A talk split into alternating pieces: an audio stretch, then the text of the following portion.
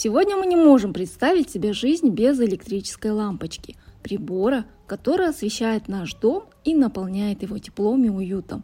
По некоторым версиям, для ее создания изобретатель провел более 2000 опытов. Вы только представьте, 2000 раз пробовать снова и снова, терпеть неудачу 2000 раз, чтобы у нас с вами был свет дома. Всем привет! Я Гульмира Капасова, и это подкаст «Немелом» о том, как научиться учиться. Этот шестой выпуск я посвящаю ошибкам при обучении и нашей необходимости уметь их исправлять самостоятельно.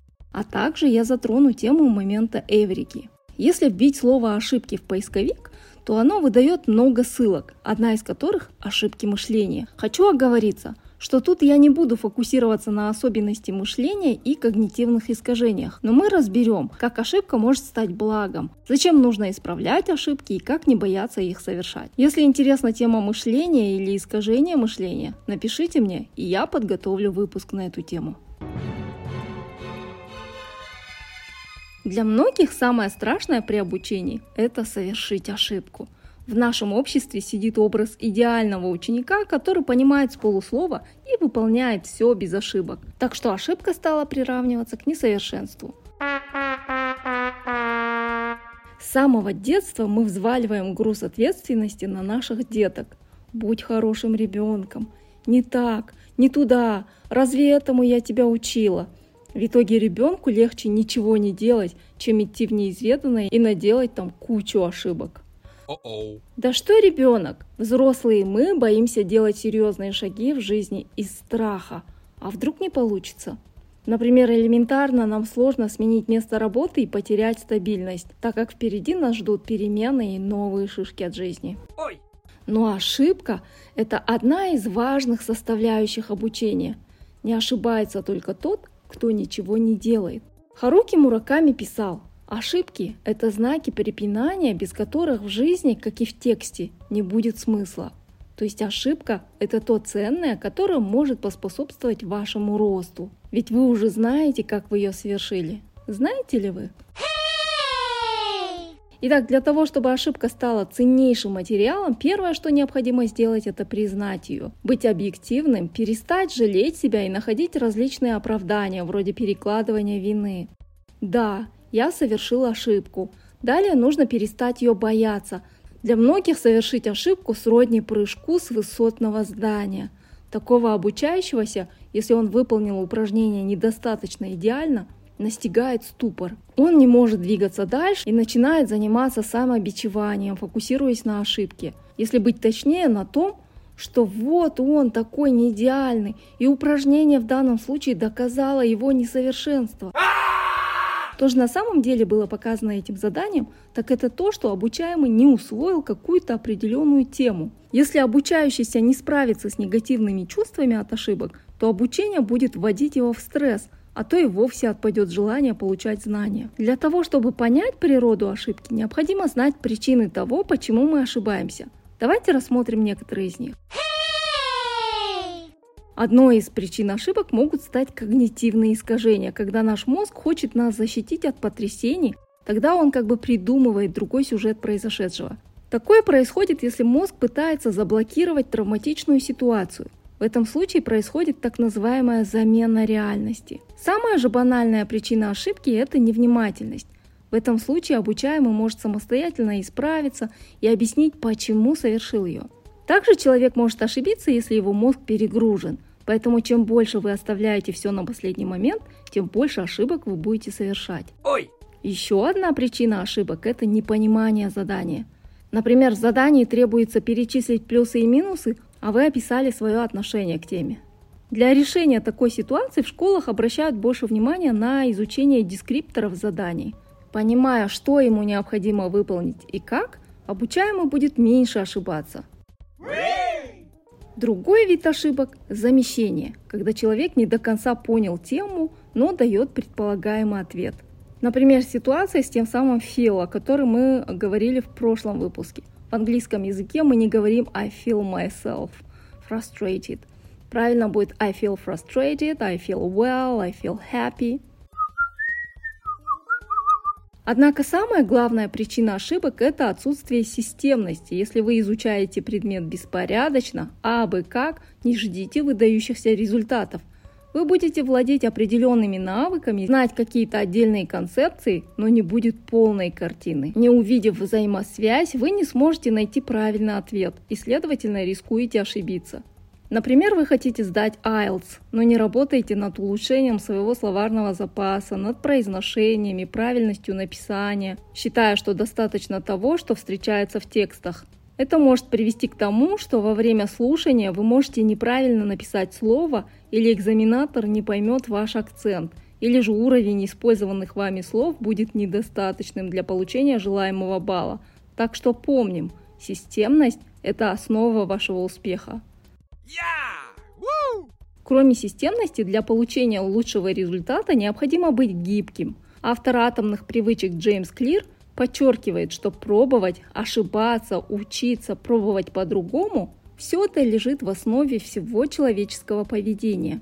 Самое ужасное, что вы можете сделать после замечания, это бросить ваши занятия или продолжать в том же духе – Нужно стараться лучше, искать действительно работающий способ и постараться исправить ошибку. Тогда вы придете к результату. Помните же историю известного своими тысячными провалами создателя лампочки Томаса Эдисона?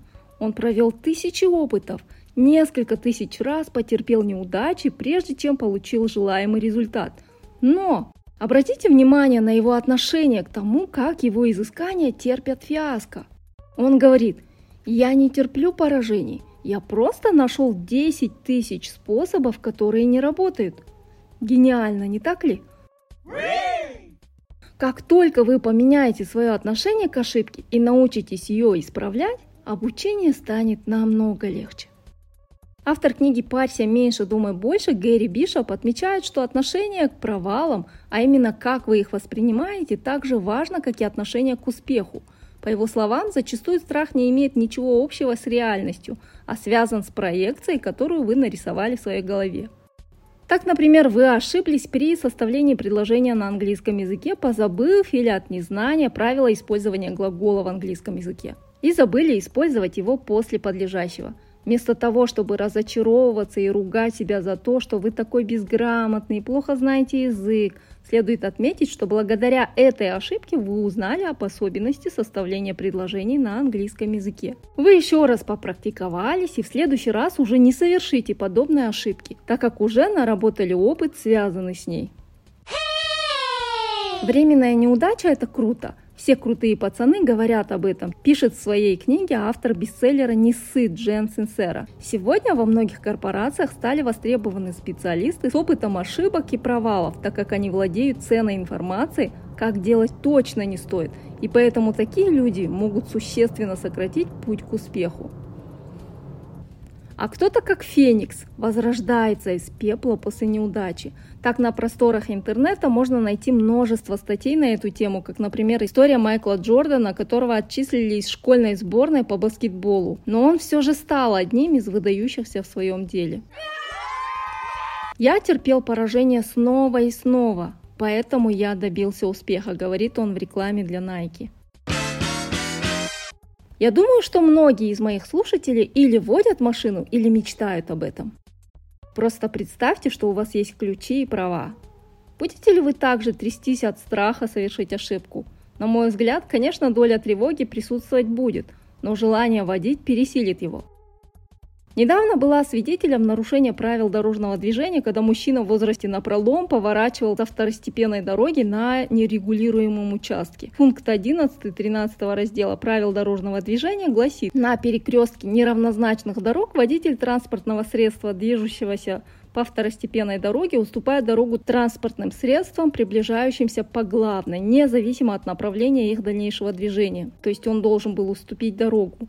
Но мужчина, видимо, не помнил об этом или подзабыл и не уступил машинам на главной дороге. Oh my God. На мой взгляд, его нисколько не напугала эта аварийная ситуация, где виновником был он. Напротив, он получил опыт. Надеюсь, он все же повторит правила или, по крайней мере, спросит у опытных водителей и больше не будет попадать в подобные ситуации. К тому же, я более чем уверена, что он не бросит вождение. Так почему же многие тревожатся и боятся совершить ошибку во время обучения? И куда девается та уверенность, которой люди учатся вождению, компьютерным играм или осваивают новые гаджеты? Как я уже упоминала, одна из причин неудач – это желание быть идеальным. В дошкольном возрасте ребенка часто именно семья выказывает нетерпение к его ошибкам. В школьном же возрасте, к сожалению, некоторые педагоги требуют от учащихся совершенства, наказывая за ошибки. Учащиеся стараются не ошибаться в классе по максимуму, используя помощь учителя и одноклассников, но в итоге дают много неверных ответов на контрольных и экзаменах. Самые же нерешительные стараются отмалчиваться. Ой! В 2015 году учитель Хелен Снотграсс представила миру статью под названием «В моем классе неудача не вариант, а требование». Она отметила, что такое восприятие ошибок учит стойкости и упорства на пути к поиску собственного ответа. Ошибка в данном случае воспринимается как одна из проблем. Так, справляясь с проблемой, учащиеся получают больше практики, больше примеров того, какие способы точно не работают. Самостоятельное решение проблем приводит обучающихся к озарению, называемому ага-моментом. В некоторых источниках этот феномен называют еще ага-эффект – или моментом эврики. Это именно та волшебная ситуация, когда ученик получает инсайт открытия, понимание вопроса, темы и может сам все объяснить и привести свои собственные примеры.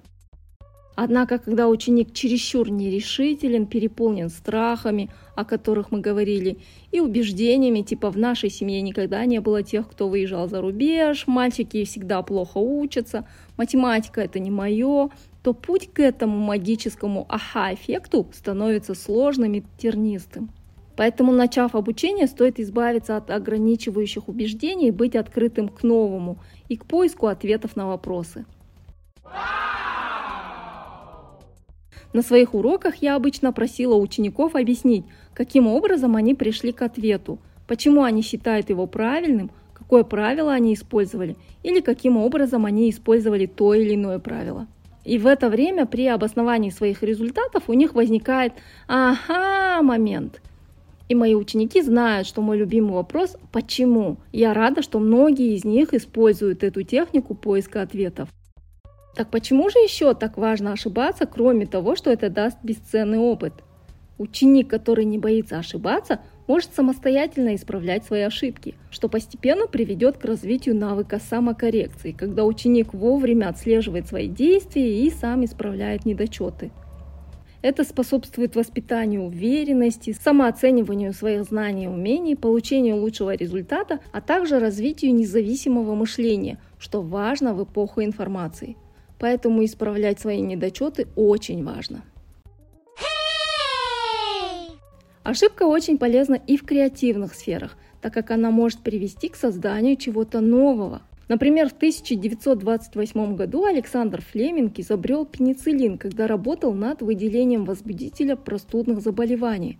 Он заметил, что в одной из чашек с культурами микробов, которую он оставил на несколько дней, плесень остановила их рост. Так он стал первым, кто опубликовал статью о полезных бактерицидных свойствах пенициллина. Yeah! В 1850-е годы молодой химик Уильям Генри Перкин, пытаясь синтезировать жаропонижающее средство хинин, случайно производит краситель и открывает свое собственное производство. Не разлей он вещество и не вытри тряпочкой, не узнал бы, что он создал. А знакомо ли вам имя Джон Пембертон? Нет? Его изобретение обожаемо всеми, кто испытывает жажду. Точнее, открытие совершил его помощник, когда смешал листья коки и орехи колы с газировкой. И вместо лекарства от мигрени они получили, guess what? Конечно, Кока-Колу. Таких историй очень много. Надеюсь, они помогут вам пересмотреть ваше отношение к ошибкам и вдохновят вас на великие свершения. Ну что ж, давайте вспомним, о чем я рассказывала. Я буду говорить тезисы, а вы отмечайте их словами верно или неверно. Первый. Ошибка – это одна из важных составляющих обучения. Это утверждение верно. Тезис номер два. Непонимание задания также может стать причиной ошибок. Это утверждение также является верным. Следующее, третье. Человек должен фокусироваться на успехе и не задумываться о своих провалах. Это утверждение неверно. А какой же верный ответ? Предложение номер четыре. Аха-эффект – это феномен согласия с учителем и окружающими. Ну, конечно же, оно неверно. А что вы понимаете под феноменом ага-момент или ага-эффект? Последнее утверждение – ошибка может стать причиной создания чего-то нового. Это утверждение верно. Вы помните, какие примеры я приводила о креативе? Попробуйте поискать больше историй, пусть они вам напоминают о том, что ошибаться во время обучения не страшно, не опасно, а наоборот полезно. Особенно, когда после совершения ошибки вы исправляетесь. Лучше ошибаться на практических уроках, нежели на экзамене. И помните, все допустимо до тех пор, пока это не вредит вам и окружающим. То есть, если ваша ошибка не имеет никаких серьезных последствий, то нужно ее проанализировать и постараться исправить. На этом я заканчиваю свой выпуск об ошибках. Жду ваши вопросы и комментарии в Instagram, на Facebook, в Apple Podcast и Google Podcast. Спасибо за ваше внимание. С вами была эксперт в сфере образования Гульмира Капасова, и это подкаст «Немелом». Здесь все о том, как научиться учиться.